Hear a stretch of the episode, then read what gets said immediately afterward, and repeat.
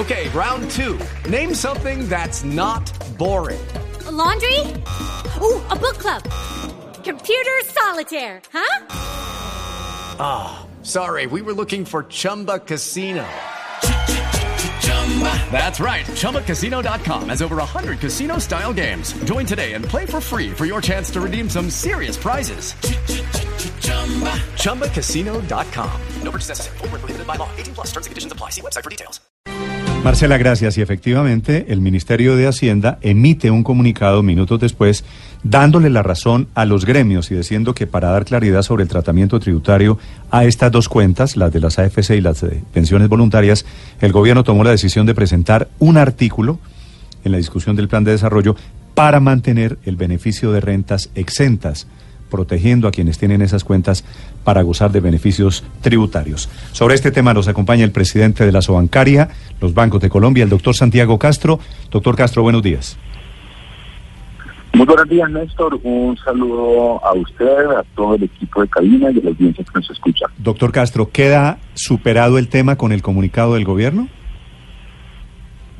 Sí, pues primero decir que no faltaba, nosotros no le mandamos cartas durísimas al presidente, fue una carta bastante respetuosa.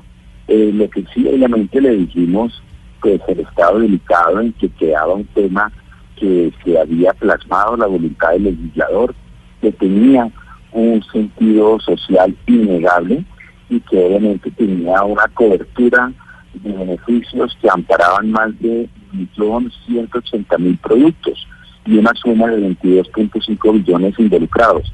Pero que se lo tuvimos, eh, lo tuvimos diálogo, tuvimos diálogo con el señor ministro de Hacienda. Él entendió nuestros argumentos.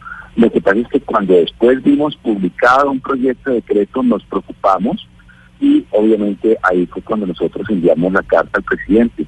Pero el ministro de Hacienda siempre fue muy abierto con nosotros y creemos que el tema pues está solucionado, pero pues en intención. Lo que hay que ahora es seguir los pasos de presentar el artículo en el Plan Nacional de Desarrollo y poder eh, tener la claridad sobre esa norma.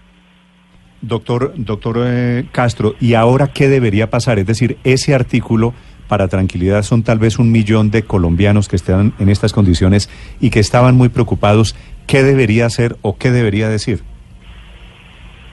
No, lo que quería decir claro es que se mantienen eh, vigentes los artículos 126 raya 1 y 126 raya 4 del Estatuto Tributario y el artículo que causó la confusión eh, que fue el artículo 235 raya 2 que también contiene eh, que listaba los beneficios de manera taxativa y obviamente que se interpreta con autoridad que también se refiere a los beneficios para las cuentas para el fomento de construcción AFC, para los fondos de pensiones y para las cuentas de ahorro voluntario y contractual. Eso es lo que es, es el artículo, que es precisamente el que han presentado. Pero eh, en ese en ese artículo dentro del plan de desarrollo, doctor Castro, se va a decir específicamente que tanto los aportes a las AFC como los aportes a los fondos de pensiones voluntarias siguen siendo considerados entonces como rentas exentas siempre y cuando la suma de ambos no, eh, no exceda el 30% o se va a modificar ese porcentaje o tal vez tal vez el límite superior de 3.800 VT anuales.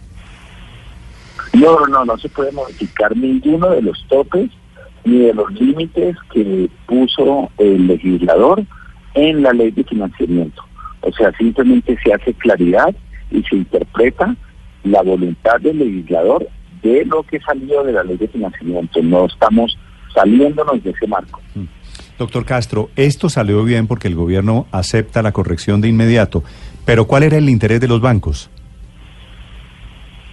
Pues a eh, es que nosotros eh, estamos eh, representando a cientos de miles de personas que tienen sus cuentas en ahorros AFC.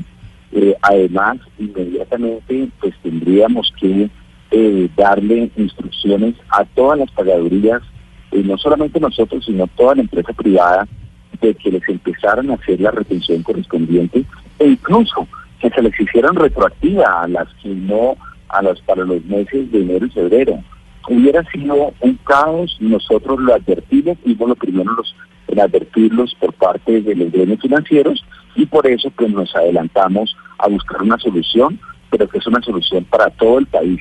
Y a los, a los bancos les hubiera algo que estaba claro. ¿A los bancos les hubiera costado plata si no se hace la corrección? Pues obviamente se desestimula el ahorro.